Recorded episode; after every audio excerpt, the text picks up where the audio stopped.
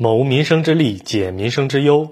为做好民生问题受理和反馈工作，吉林省长春市净月高新区于二零二二年末设立了八二二一二三四五政务服务便民热线。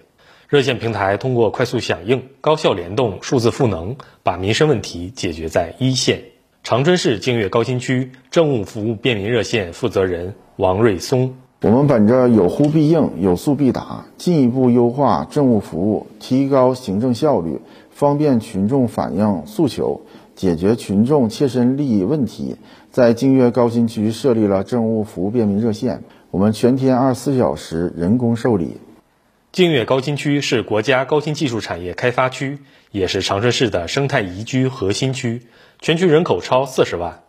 为了提高办结效率。热线平台还与供热企业、供电中心等单位联动，扩展受理范围，及时处理投诉问题，快速上门为市民服务。长春市净月高新区政务服务便民热线负责人王瑞松：民生工作无小事，我们下一步继续加强服务，打造成净月高新区服务基层的坚实阵地。新华社记者王帆，吉林长春报道。